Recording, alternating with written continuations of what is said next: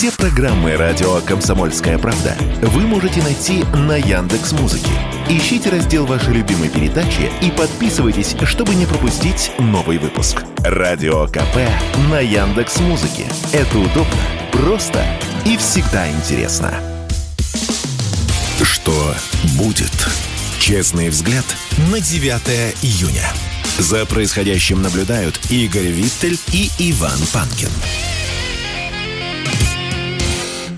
Иван Панкин, Игорь Виттель, мы продолжаем наш эфир. Я напоминаю, что прямая трансля... видеотрансляция идет на всех платформах, включая YouTube. Канал называется «Что будет?». Подписывайтесь, пожалуйста, для нас это очень важно.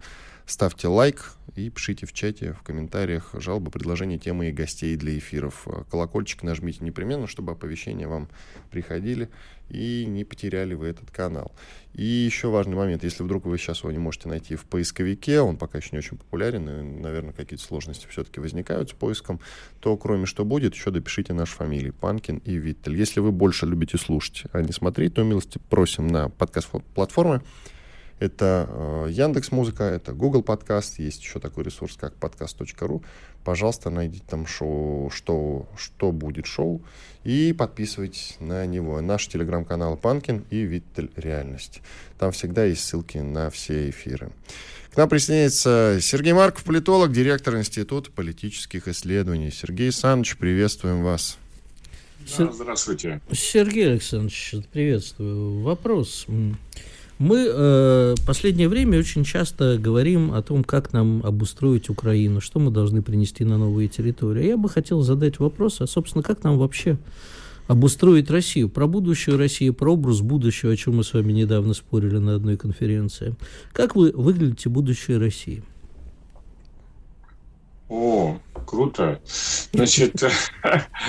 Не ожидали, да? Не ожидали подставы от друга, да? Вот, получить не говорили про подбольный алкоголь, сидры, я как бы подготовился. Обманули, да. Нет, Нет ну ладно, про сидр Одно мы можем точно сказать, никакого поддельного алкоголя в будущем России не будет. Ну, про сидр тоже поговорим, не то чтобы обманули, Сергей Александрович. Ну да, да. Значит, э, э, про будущее России, э, знаете, главное, я считаю, что должно быть сделано, а это создана как бы такая нормальная человеческая э, нравственная атмосфера.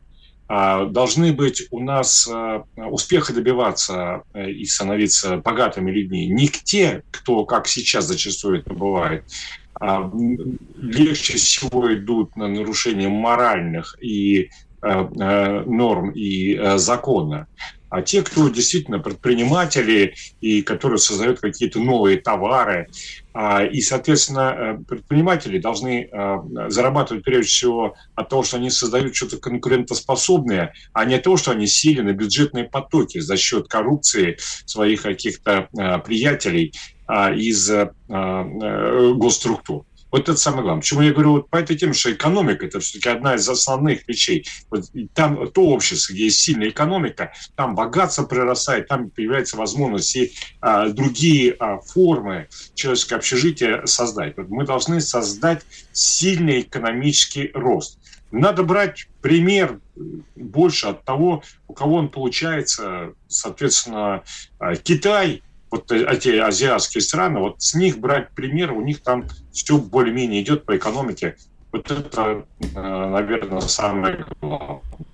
А вот, чтобы экономическое, в экономике, чтобы было богатство, для этого необходимо, чтобы, еще раз повторяю, не паразитарные элементы, не, видел, не уверен, что меня сейчас слышно. Нет, слышно, слышно. слышно. Алло да, чтобы не паразитарные элементы, значит, а, которые сидят на бюджетах, а, жировали, а чтобы те а, предприниматели, которые что-то такое создают, чтобы они получали. Вот это, наверное, самое главное. Из-за этого, из этого пройдет очень существенное оздоровление всего общества. Когда успех в обществе в главном добивается не жулье, а те, кто действительно э, как бы умнее, ярче, рискованнее, энергичнее, э, тогда э, вся атмосфера в обществе значительно здоровится. Вот это, я бы сказал бы, самое главное. Если говорить о внешнеполитических, геополитических вещах, я считаю, что Россия должна продолжать участвовать в том направлении, но только энергично это дело, создавать вот это евразийское экономическое пространство, в которое должны войти страны, которые лежат к востоку от Евросоюза и у которых нет шанса стать членами Евросоюза. Евросоюз, мне честно сказать, нравится, ну, за исключением каких-то моментов. Я считаю, что мы должны построить себя что-то подобное. Эти страны должны быть не периферией, зависимой полуколониальной Евросоюза, а мы должны сами построить некое пространство единства. Его корнями, его как столпами должны быть э, Россия, а, значит, э, Турция, Иран вот эти вот а, три страны должны быть э, главными. И, соответственно, это должно быть некое единство, такое, как вот э, Евросоюз, это единство э, католическо-протестантско-атеистических таких, что ли, цивилизаций, да, то мы должны быть единством православно-исламской э, цивилизацией. О, как. А, и, ну вот, это быть такой во многом как славяно-тюркской с такой сильной составляющей а, а, иранской, иранской персидской. Ну вот, а, вот это вот нам нужно строить, э, свойца единый центр. Но должен быть кто-то мотором, а, поэтому мы должны, конечно, победить. А я правильно ну, понимаю? Сереж, я правильно да. понимаю, что вот э, наши старые, скажем так, партнеры, лежащие, ну как там, Э, как Солженицын любил говорить, мягкое подбрюшье, не считаем этот термин оскорбительным, но Киргизия, Казахстан, Узбекистан, Казахстан, э, страны Центральной Азии, Средней Азии, это уже больше не те партнеры, потому что они побаиваются. Не, не, не, не, не так. Нет, нет, именно опираясь на союз с этими нашими ага. партнерами, должны построить отношения с более сильными такими а, экономиками, а, потому что, ну, конечно, там турецкая, иранская экономика, они на порядок а, сильнее, чем наши э, вот эти собратья по бывшему Советскому Союзу. Но это мы должны делать вместе с ними, они в этом тоже будут крайне заинтересованы. Потому что для того, чтобы экономика развивалась, должен быть, должны быть большие рынки. А, нельзя, чтобы, например, ну, делать самолеты, чтобы их выгодно делать, да, их нужно делать э, на 400-500 миллионов человек. А, чтобы ну, создавать там, я не знаю, а, маркетплейсы, да, их нужно создавать тоже на сотни миллионов человек.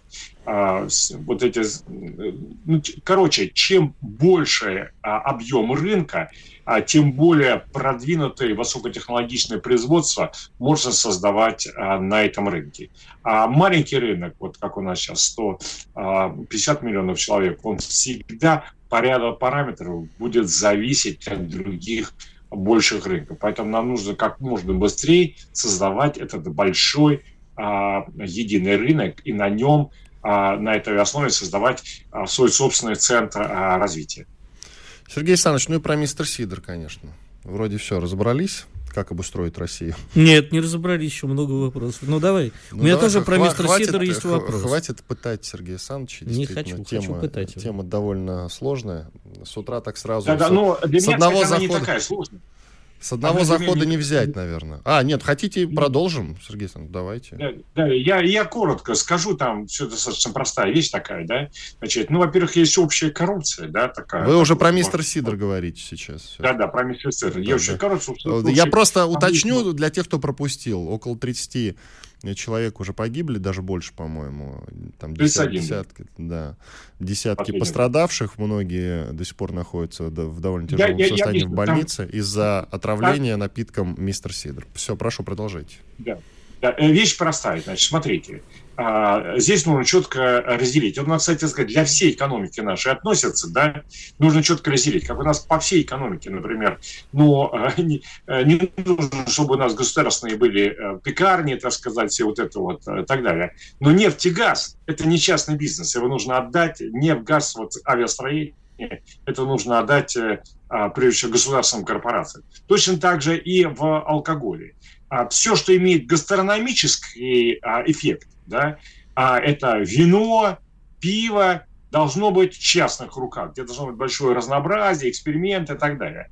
А простые предельно напитки, такие как водка и, между прочим, я думаю, и сидр, это же там а, у него маленькая гастрономическая составляющая. А простые, ну, прежде всего, водка еще раз, потому что паленок, на самом деле, от водки больше всего погибает. Она должна быть государственной собственностью. Это должна быть отдельная корпорация. Кстати сказать, там огромные же прибыли а, есть у этой водочной промышленности. Вот они идти должны не через какие-то налоги, а напрямую идти а, этим государственным а, корпорациям. Вот э, четко и ясно. То есть а, национализация а, существенной части а, алкогольной промышленности, прежде всего водки. А, но не трогать никоим образом, никакой национализации речь не должна быть идти, там где вино, то есть то, что имеет гастрономическую составляющую. Ну, вообще, конечно, когда э, выяснилось, что спирт был украден со склада МВД в Самарской, по-моему, области. Да, Самарской. Вот. И пропустил сержант милиции. Вот ты говоришь про коррумпированность и о том, что нужно бороться с коррумпированностью. А вот тебе частный бизнес без контроля. Вот тебе коррумпированность. И вместе это бомба пострашнее грязной, понимаешь? Потому что люди видят дешевое, вроде слышали название Сидор, и убивают себя. А потому что государство не контролирует, не способно побороться с коррупцией в этом вопросе. А замначальника ну, да, ГУМВД Самарской области пока просто уволен. Вот и все. Да. Да, ну э, здесь э, более общее... Сергей Александрович, давайте паузу сделаем. После оставайтесь с нами, после перерыва продолжим. Сколько у нас там в секундах? 10 секунд как раз. Сергей Марков, политолог, директор Института политических исследований. Панкин Виттель с вами. Через две минуты мы вернемся в эфир и продолжим. Оставайтесь с нами на радио «Комсомольская правда». sportkp.ru О спорте, как о жизни. Что будет? Честный взгляд на 9 июня. За происходящим наблюдают Игорь Виттель и Иван Панкин. Да, Виттель Панкин и Сергей Марков, политолог, директор Института политических исследований. Продолжаем разговор. Сергей, а вот такой вопрос. Мы говорили, типа, в первой части, что вот нам нужны не коррумпированные, не бюджетные потоки, а нормальные предприниматели. А я вот знаю нормальных, крупных предпринимателей, которые честно делают свой бизнес, при этом яро выступают против СВО. Как нам быть в таких случаях? Тем более, что я догадываюсь, что, может быть, некоторые из них и посылают деньги э, вооруженным силам Украины. Догадываюсь, не знаю, иначе бы сказал, возможно. Ну, я думаю, что сначала поговорить надо с людьми. Да, вот э, я честно с практическим вариантом. Поговорить, э, там и сказать, ну, у тебя есть свои взгляды, да, значит, мы считаем, что эти взгляды нам очень вредны, неправильные, так сказать. Ну, мы просим тебя вот сейчас эти взгляды твои не высказывать нам ценен как э, ресурс, э, так сказать, развивающий экономику, а, поэтому мы не хотим тебя сажать, а, но, значит, э, ты, значит, должен прекратить наносить ущерб нашей стране Иначе мы говорим, что ущерб э, от, от твоей деятельности станет какой-то момент больше, чем э, плюс в нашей стране. Нет, вот ну это как? Подожди, подожди, подожди. А вот если у человека есть убеждения, он вряд ли их поменяет, и за убеждения мы не судим. А вот а если, что... а если человек переводит деньги в СУ, то его надо сажать.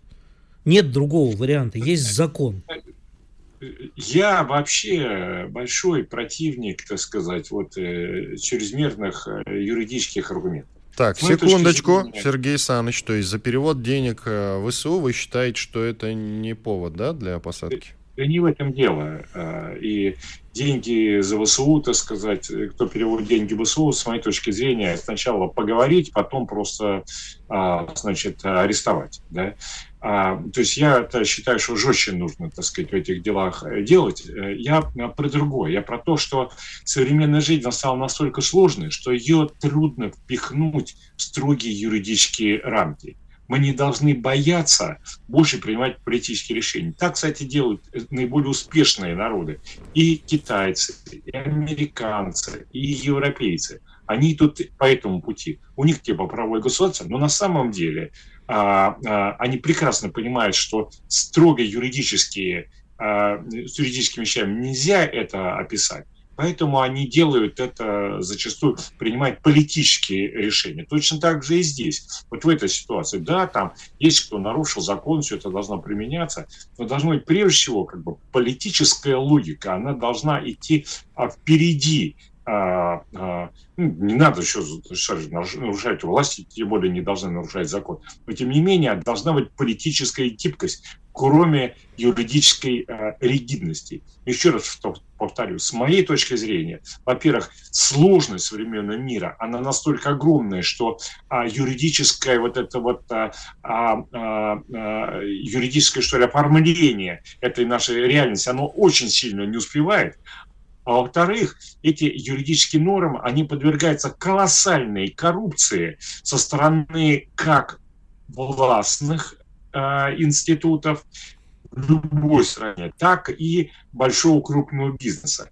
Ну, э, классический вариант, вот, вот как по закону, да, вот э, э человек, да, он э, дал деньги на строительство дома – Значит, а эта а, корпорация, которая строит дом, она, ну, как бы изменила там всякие какие-то вещи, так что получилось в результате, что он просто проинвестировал эту корпорацию, а у него там совсем не получается так, что а, у него забрали квартиру. Если просто забрали квартиру, там, ну, там на, могут найти, э, они обычно делают такое, так что не то, чтобы все украли, но очень-очень сильно а, забрали.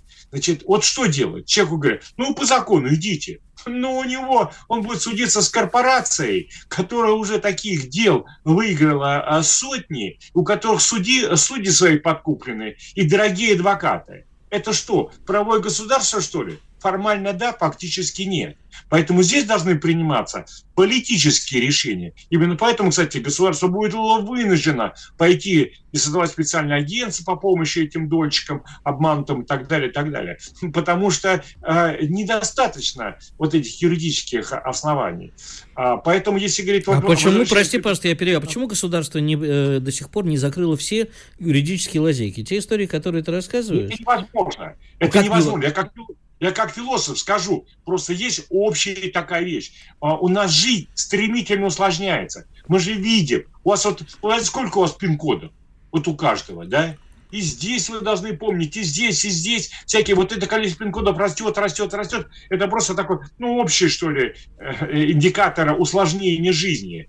А, и а, и юридические системы, они просто не успевают эту э, охватить и описать, и э, вести вот эти правовые нормы, вот эту усложняющую жизнь. Плюс, как я уже сказал, у нас ну, это общая тенденция, которая заключается в том, что частный бизнес крупный оказывается очень зачастую эффективный. Вот мы видим на примере Вагнера и Пригожина ну, очень эффективный оказался, да. Но то же самое мы видим там по освоению космоса Илон Маск, да, значит, тоже очень эффективный оказывается. И в условиях, когда частный бизнес очень эффективен, огромные корпорации, к тому же выходящие за а, размер а, государств, и они оказываются сильнее государств, понимаете? И поэтому э, э, правовые системы, фиксирующиеся вокруг государств, строящиеся государством, они не могут справляться с этой колоссальной силой крупных частных корпораций. А, поэтому а, с неизбежностью а, происходит вот такая, во-первых, отсталость юридических систем, во-вторых, их с неизбежностью коррумпированность. Вот так происходит распад юридической системы. Это страшная трагедия современного человечества. Если мы пойдем дальше по этому делу. Даже не знаю, что произойдет. А, но что точно нужно делать чисто практически, понимая ослабление юридического фундамента жизни, нужно э, как бы не смотреть просто сказать и не ахать, ах, что что такое происходит, а дополнять ее гибкими, сильными политическими решениями. Вот что я хочу сказать. Ну что? А... Я обдумываю. Ты обдумываешь? Да, грузится. Я, я вообще, Сергей, хотел тут э, очень много возмущенных комментариев от наших зрителей, но все-таки давай вернемся к образу будущего а России. По поводу чего они возмущаются-то? Я не знаю, они всегда ну, возмущаются. Согласны. Они не всегда согласны. не согласны. Ни с Энгельсом, ни с Каутским.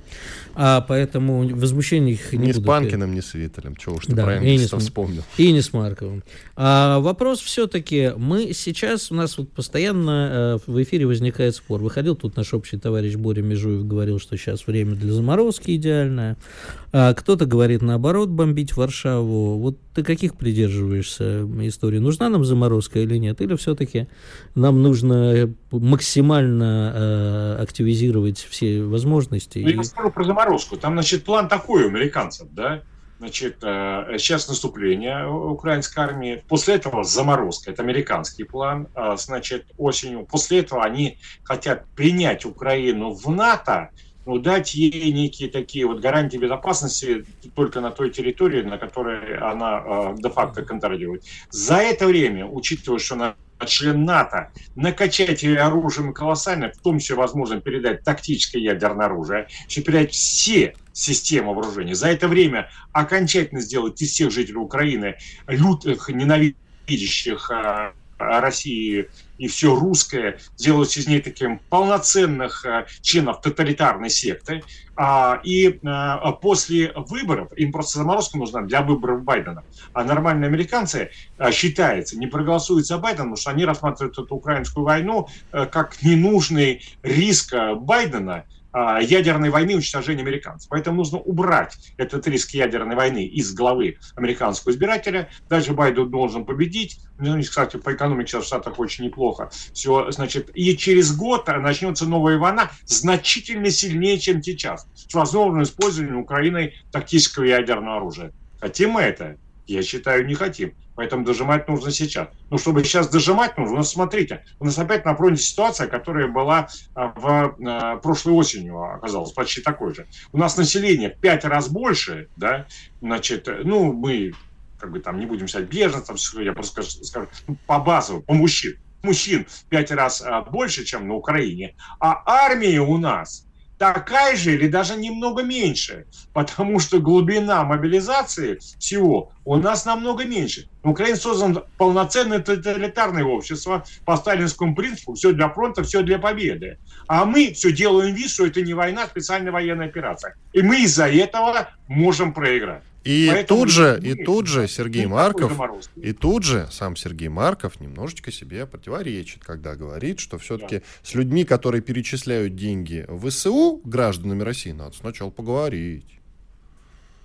Конечно, надо со всеми... Не, еще, еще раз повторяю, вот мой весь огромный опыт говорит, не надо рассматривать как прав. Многие, может, плохие, там все такое. Но сначала поговорить, дать человеку возможность найти нормальный такой компромиссный. Если нормально по-человечески поговорить, я смею вас заверить, абсолютно большинство тех, кто, э, так сказать, как критически относится к СВО, они изменят свою позицию потому что к людям нужно относиться уважительно и по-политически, понимаете? То есть должно быть некое согласование, какое-то вот такое, учитывать их обстоятельства. Мало ли что у него э, там э, что э, происходит. Может, он так... Э, Может, он болеет, э, за... да, действительно. У нас там просто 20 секунд осталось, Сергей Александрович, 20 секунд да. осталось до конца эфира. Мы, мы, мы не, у нас нет неизбежности победить. Мы не победим а, на Украине, потому что наши деды победили фашизм там или прадеды Наполеона. Нет, мы от этого не победим. Мы уходим, победим, все, уходим на перерыв. Сергей Марк, политолог.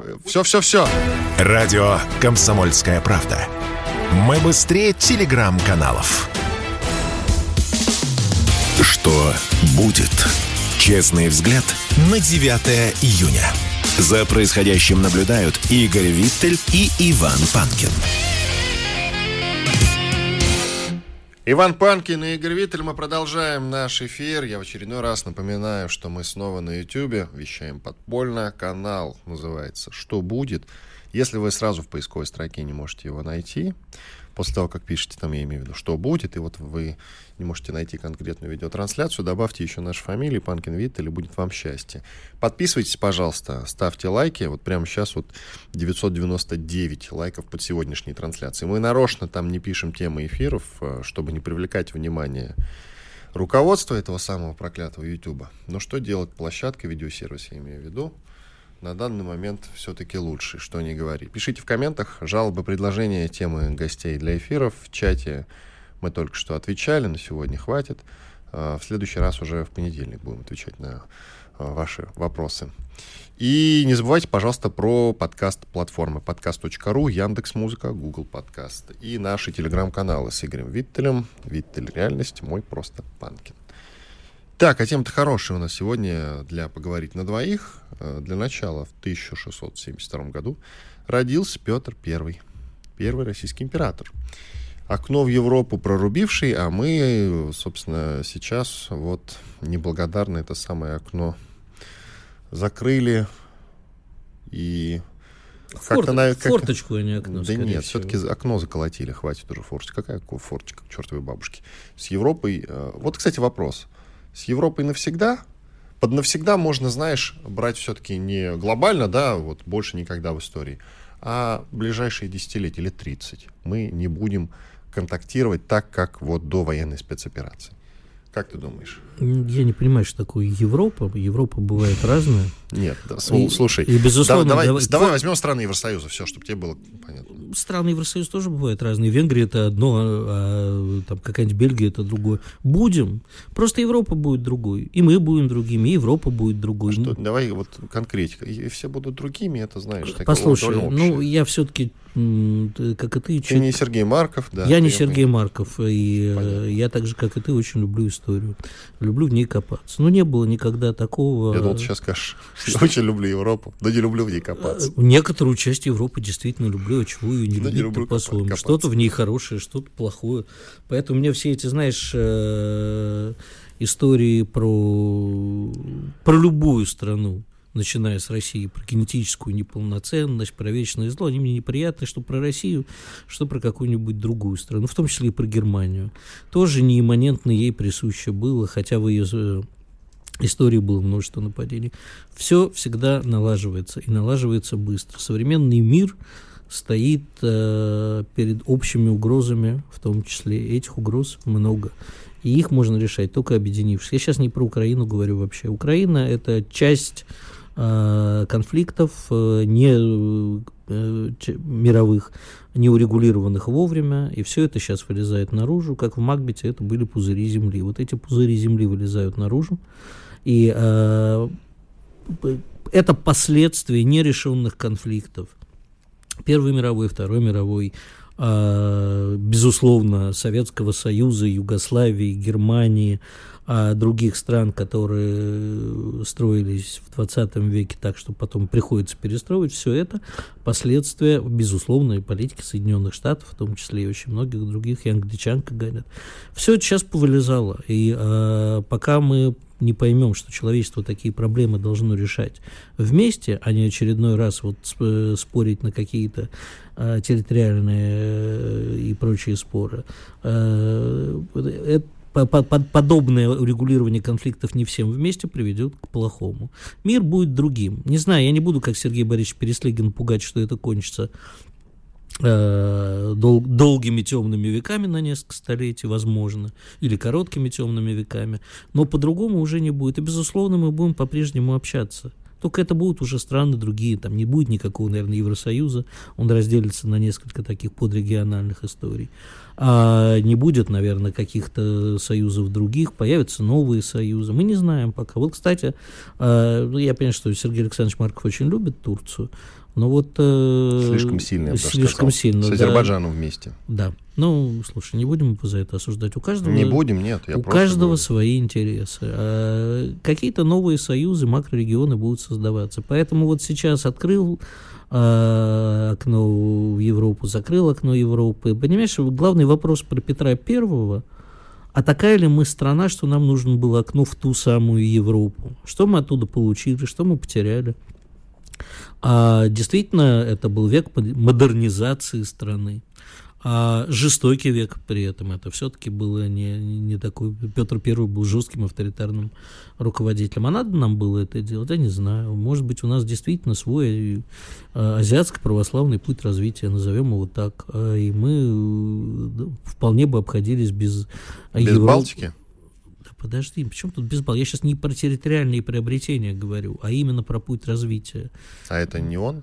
А, не одно и то же, нет? Нет, это не совпадает. Территориальный путь развития и путь развития идеологический или вообще путь жизни человека, путь жизни государства – это разные вещи. От того, что ты себе прикупишь вторую квартиру или третью, а ты не станешь от этого более, там у тебя вот во второй квартире, например, есть евроремонт, что ты станешь большим европейцем? Нет, конечно. Но евроремонт это не про Европу все-таки. Нет, ну я тебе условно так и а вот, Поэтому с Петром Первым это все тоже не так просто. Мы же все время задумываемся, а мы кто? Мы кто? Мы Европа, мы Азия, мы какой-то третий путь развития. В чем наш смысл? Понимаешь, это у как тебе сказать, вот э, у протестантов всяких, э, у них все понятно, типа, трудись, все будет хорошо, Господь тебя вознаградит, и они вот, а нас мы же все время задумываемся, понимаешь, нам же все время в космос хочется, нам скучно вот это вот обычный, скучный домашний образ жизни, мы другого хотим, мы хотим порыва души, прорыва в космос. А, поэтому мне кажется, что мы ментально устроены по-другому. Это, конечно, знаешь, такая уже избитая тема, но я помню, как она опять всплыла в конце 80-х, когда все дружно заорали, нет, мы такие же, как все, посмотрите, мы такие же, как американцы, мы такие же, как европейцы. Ну вот чего, Прошедшие 30 лет показали такие, да не такие. Правда, выросло уже пару поколений, которые хотели жить вот ровно так. Бездуховно, с хорошими супермаркетами, с вечными поездками за границу. А потом выяснилось, что, извините, пожалуйста, ребят, пока вам позволяли это делать, это было действительно какая разница, там кто-то европеец или азиат. Вон э, мир всех принимает, арабов всяких, которые еще там 60 лет назад э, жили в нищете, ну, условно. Да какие-то, ты 60? Ты, ну, побольше. Загнул, да поменьше даже, ты что, да. лет 30 назад. Вот, э, э, и ничего, ты понимаешь, теперь они все скупили. А нас любили только, не любили, а нас принимали только за те деньги, которые мы там во всякие куршевели привозили. А знаешь, полюбите нас черненькими, белыми нас всяк полюбят. Это никакого российского, российской коннотации не ведет. И все-таки про территориальные вот эти амбиции, скажем так, надо все-таки в том числе поговорить. Ведь Владимир Путин а, в июне, кажется, 22 года говорил, а, вот, называл свои задачи возвращение территории как раз а, вспоминая Петра Первого. Нам придется, помнишь, он сказал об этом, что нам придется, как и Петру Первому, тоже присоединять, возвращать свои исторические территории. По сути, по сути, видимо, ориентир Петра Первого – продолжается в современном российском политикуме до сих пор. Представляешь, 350 лет прошло. А правильно ли ориентироваться на прошлое, они придумают что-то свое? Значит, я тебе сразу отвечу. Любой э, территориальный спор никогда не имеет одной правды. Поэтому э, исход... государство должно исходить не из того, что вот нам нужно вернуть свое. Безусловно, надо и защитить людей, если они хотят, чтобы мы их защитили.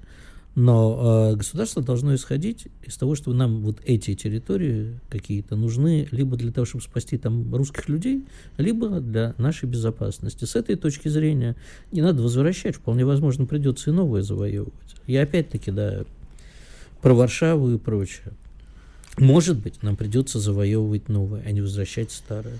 Про Варшаву это ты, конечно, все равно извини. А, послушай, ну, я не знаю, ты это, это твои Вань, мысли. давай, давай, это условно, нет, это не мои мысли, это мысли очень многих экспертов. Я как раз их не очень однозначно поддерживаю. Скажи мне, вот э, ты когда в Питер приезжаешь, ты как э, чувствуешь себя жителем Европы?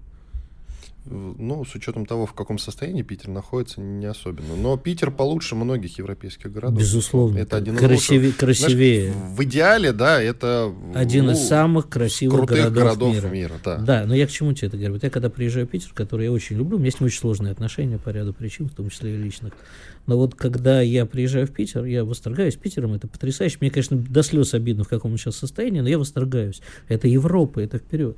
Но я проходит несколько дней в Питере, ну, давай-ка обратно в Москву. Ну, вот конечно. В эту, вот в эту купеч... просто, просто мы с тобой москвичи. Вот Купе... Не обязательно, и жители других городов это то же самое. Вот купеческая азиатчина нам ближе этой Петра Первовской э, европейщины. Ну вот по-любому. Мы любим ей повосторгаться в течение нескольких дней, да? Раньше мы еще вся Москва уезжала на Питерский экономический форум. Сейчас вот, наверное, меньше народу поедет. Я вот, например, ну да, второй раз в жизни уже не еду, по-моему. Не зовут. Зовут как раз очень зовут. Дело не в этом. Во-первых, во-первых, работа, я же не могу тебя здесь оставить. А ну, оставь, пожалуйста. Езжай на Питер. Езжай. Я тебя и так на следующей неделе на пару дней оставлю, но по другим причинам. А, я до сих пор не знаю, мы э, Азия или Европа, мы задаемся этим вопросом. Ну, хватит уже. А нам свойственно на эту тему думать, да? Европа, конечно, потому что мы европейцы. Но Нет. азиатский момент Нет. нельзя. Европейцам не свойственно так задумываться о вечном, как нам. А мы, знаешь, вот... Э... Европейцы бывают разные. Все, уходим на перерыв панки, на Виттель. Через две минуты продолжим философство. Радио «Комсомольская правда». Никаких фейков, только правда. Что будет? Честный взгляд на 9 июня. За происходящим наблюдают Игорь Виттель и Иван Панкин. Иван Панкин, Игорь Виттель, финальный выход. Ну что, про Петра Первого все понятно, я думаю, да? Ну да. Или есть что добавить? Нет, нет. А, собственно, все наши сегодня темы так или иначе связаны примерно одной общей мыслью. Какой? Ну, давай продолжим. Наши победят? Нет, наши по-любому победят. Варианта нету. 95-й год, Сочи. Президент Украины Леонид Кучма, президент России Борис Ельцин подписывают договор о разделе Черноморского флота. Ну, Тишина. Нет, а что тишина? На самом деле эта история ну, началась гораздо смотри, раньше. Это понятно, что она гораздо раньше началась. Значит, э, тут э, что мы делаем? Тут, к сожалению, к своему несчастью, я бы даже сказал, говорим, Кучма молодец, Ельцин, мягко скажем, не молодец. Но ты хочешь, ты, ты, ты просил тему. Я тебе вот, да, я с удовольствием. Давай, давай, с удовольствием. давай, да. Но, Просто, во-первых, это та тема, о которой стыдно рассуждать. А стыдно у кого видно, а у нас видно очень хорошо. Так в том-то и дело, что в 93-м году эта тема, ну, началась она значительно раньше, да, дальше началось. А вот Крым, он автономный в составе России, либо это вообще отдельное государство, либо он автономный в составе Украины. Крым тоже торговался, понимаешь, Крым а, был не проукраинским, но и отчасти не пророссийским. Вообще непонятно откуда, если уж говорить про Черноморский флот, взялся Севастополь. Напомню, что Севастополь, насколько я помню, Украине не передавали. Это была отдельная территориальная единица. Изначально, да, когда хрущевская вся эта история была. А как оно все в этих переговорах всплыло, давай не забудем, что Ельцин вместе с МИДом были предателями. Парламент России выступал совсем за другое. Но почему-то получилось так, что Кучма продавил нашу позицию. Чем заложил бомбу? А, а я вот даже не знаю, под кого, под нас или под Украину, или под обе страны. А, если бы тогда, даже не тогда, а в 90-м году, когда это стало всплывать, даже, наверное, 89-90 год, когда это все началось всплывать, заметим, кстати, Украина в тот момент, хоть она сейчас и орет про Будапештский меморандум, в тот момент Украина сама пошла по пути диедеризации, скажем так, отказа от атомного оружия на своей территории. Вот тогда нужно было а, четко, не резать хвост по кускам, а сказать, товарищи, мы разводимся, да, ну как в семейной жизни. Только давай теперь четко сядем и посчитаем, что твое, а что мое. И вот дальше надо было решать жестко, потому что это должны быть не э, вот эти вот заходы Ельцина ни о чем, а это должна быть жесткая полиция, э, политика российского государства, а не так, что президент за одно, парламент за другое, а продажный МИД на тот момент, уж простите, это просто была банда предателей за третье. С Козыревым во главе. Да, не хочу его даже вспоминать. А дальше вот у нас вот такая история получилась. Как это сейчас разруливать? Вот получилось таким кровавым способом. По-другому нельзя было. И вспоминая эти дни, мы должны понять, что политика России должна быть такой. Никаких уступок. Никаких уступок. В первую очередь нам важна безопасность России. С какого черта мы делили вообще Черноморский флот? Знаешь, даже великий такой либеральный, я бы сказал, Барт Александр Моисеевич Городницкий написал в свое время великую песню «Севастополь останется русским». Да, в тот момент по всему Союзу встал один большой вопрос. Как покойное Царство Небесное Галина Васильевна Старова это уговорила. А конфликт между правом нации на, определение, на самоопределение – и нерешимостью послевоенных границ, хотя бы послевоенных. Как выяснилось, не решили и до сих пор нерешаемо.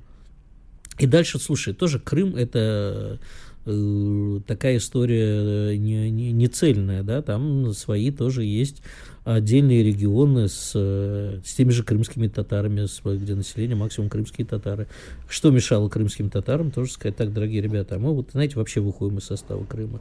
Тогда не надо было, да, у нас в законе был э, прописан э, право э, республик на выход из состава Советского Союза. Но если внимательно почитать закон, то уж там точно не было бы Крыма в составе Украины. Это раз. И э, в любом случае, да, выходите, но давайте считаться. Понимаешь, потому что в результате стало плохо всем. Ну, возьми ту же самую Прибалтику. Я вот каждый раз заезжаю в Прибалтику, думаю, ну, заезжал, сейчас уже давно не ездил. Я понимаю, что... И это... давно не заедешь. Я думаю, что очень долго не заеду, если только на танке. А, так вот, э, заезжаешь, я понимаю, что это их личное дело собачье уже после 91 -го года. Но я смотрю на тот же Даугав Пилс. Ну, твою же налево. А? Ну, зачем вы это все уничтожили? Мы же столько всего построили в Прибалтике. Задабривали. Мощнейшая была перестройка не значит, что нужно уничтожить. Вы не хотели быть с русскими? Мы, во-первых, не должны были им давать уничтожать то, что мы построили. Это должен был быть цивилизованный развод, а не вот это вот все. Знаешь, э, когда начинается э, когда девочки берутся за руки и мальчики юные становятся кругом во всей Прибалтике, окончается резней русских. Вот не должно было этого быть. Не должно было это быть. И поскольку мы это допустили, вот и расхлебываем. И они денег не заработали, уничтожив все российское. И мы.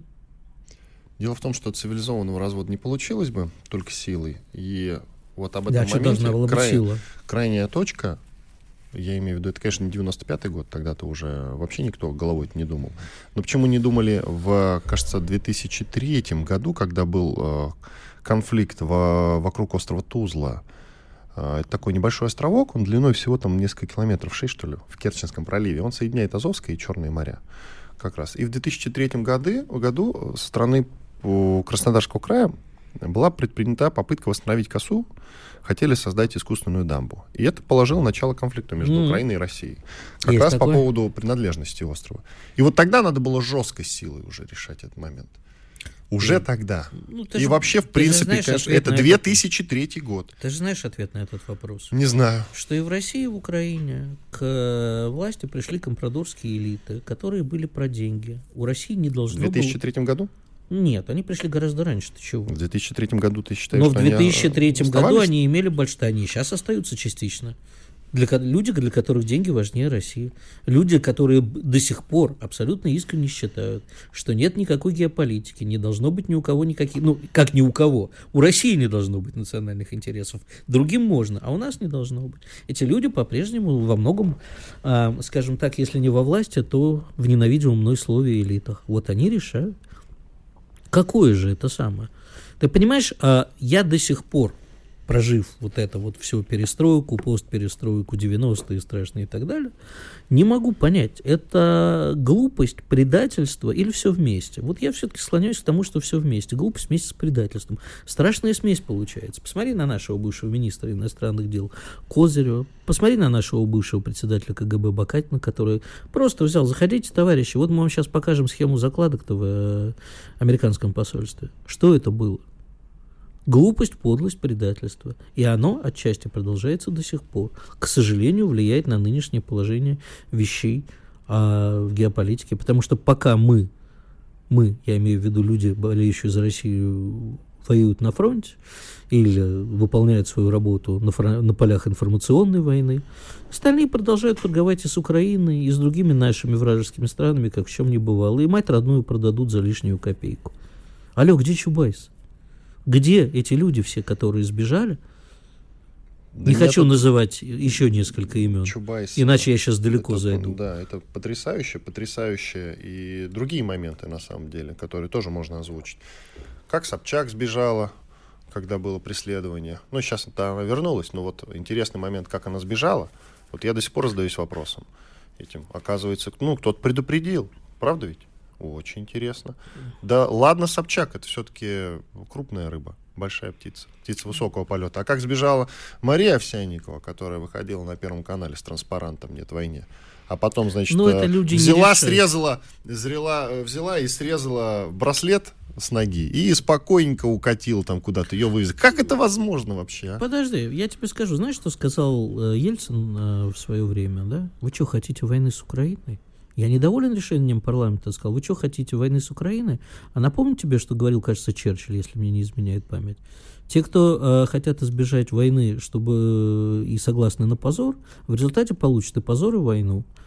Поэтому мы прожили много лет в позоре, а потом получили ту ситуацию, которую, кроме как специальной военной операции, нельзя было, видимо, решить. Поэтому, да, только да, поздно пришли к этому выводу. Правильно. Правильно. Почему? Потому что вот эти вот продажные компрадорские элиты, вон они, до сих пор живы и неплохо себя чувствуют. А мы сидим с тобой в студии, говорим, а как это возможно? А вот так, Вань, вот так это и случилось. И все равно ответ на вопрос не прозвучало. Что? Какой? Если в начале нулевых Путин сумел выдавить, как он сам говорил, всех агентов э, ЦРУ, он, кажется, говорил, да, всех агентов не ЦРУ. всех. Ну, он говорил, я их повыдавливал. Ну, ты помнишь? Да, я помню говорил. прекрасно, не всех. Может быть, агентов ЦРУ он повыдавливал. А почему-то людей, которых... Понимаешь, Пу- Путин очень благородный человек. Он очень благодарен некоторым людям, с которыми он дружит. Он их никогда не предает. Понимаешь, как не предал А, своего- Хорошо, да, да, не это, отрек- правда. А за что он а, тогда э, с Чубайсом так благородно поступил? Вот зато и За Чубайс. Я не хочу сейчас называть другие фамилии, потому что некоторые из этих людей мне, к сожалению, тоже очень симпатичны. Прекрасно, прекрасно, Игорь. Зря ты это сказал. Нет, не ты зря. Не зря, но я считаю, что они мне симпатичны, а для политики России это люди вредные. Весь экономический блок практически. Иван Панкин, Игорь Виттель. На грустной ноте заканчиваем сегодняшний эфир. Ну, как грустный, сентиментальный в каком-то смысле. Кому-то кого-то жалко, например. Жалко у пчелки, понимаешь? Были здесь, мы с Игорем Виттелем, я имею в виду, остались довольны. Все, делаем э, паузу на выходные. В понедельник вернемся и продолжим. Слушайте радио «Комсомольская правда». Поверьте, на других станциях слушать нечего абсолютно. Так что все будет хорошо. Чтобы получать еще больше информации и эксклюзивных материалов, присоединяйтесь к радио «Комсомольская правда» в соцсетях. В отечественных социальных сетях. Смотрите новые выпуски на Рутьюбе, читайте телеграм-канал, добавляйтесь в друзья ВКонтакте, подписывайтесь, смотрите и слушайте. Радио «Комсомольская правда». Самая оперативная и проверенная информация в эфире и соцсетях.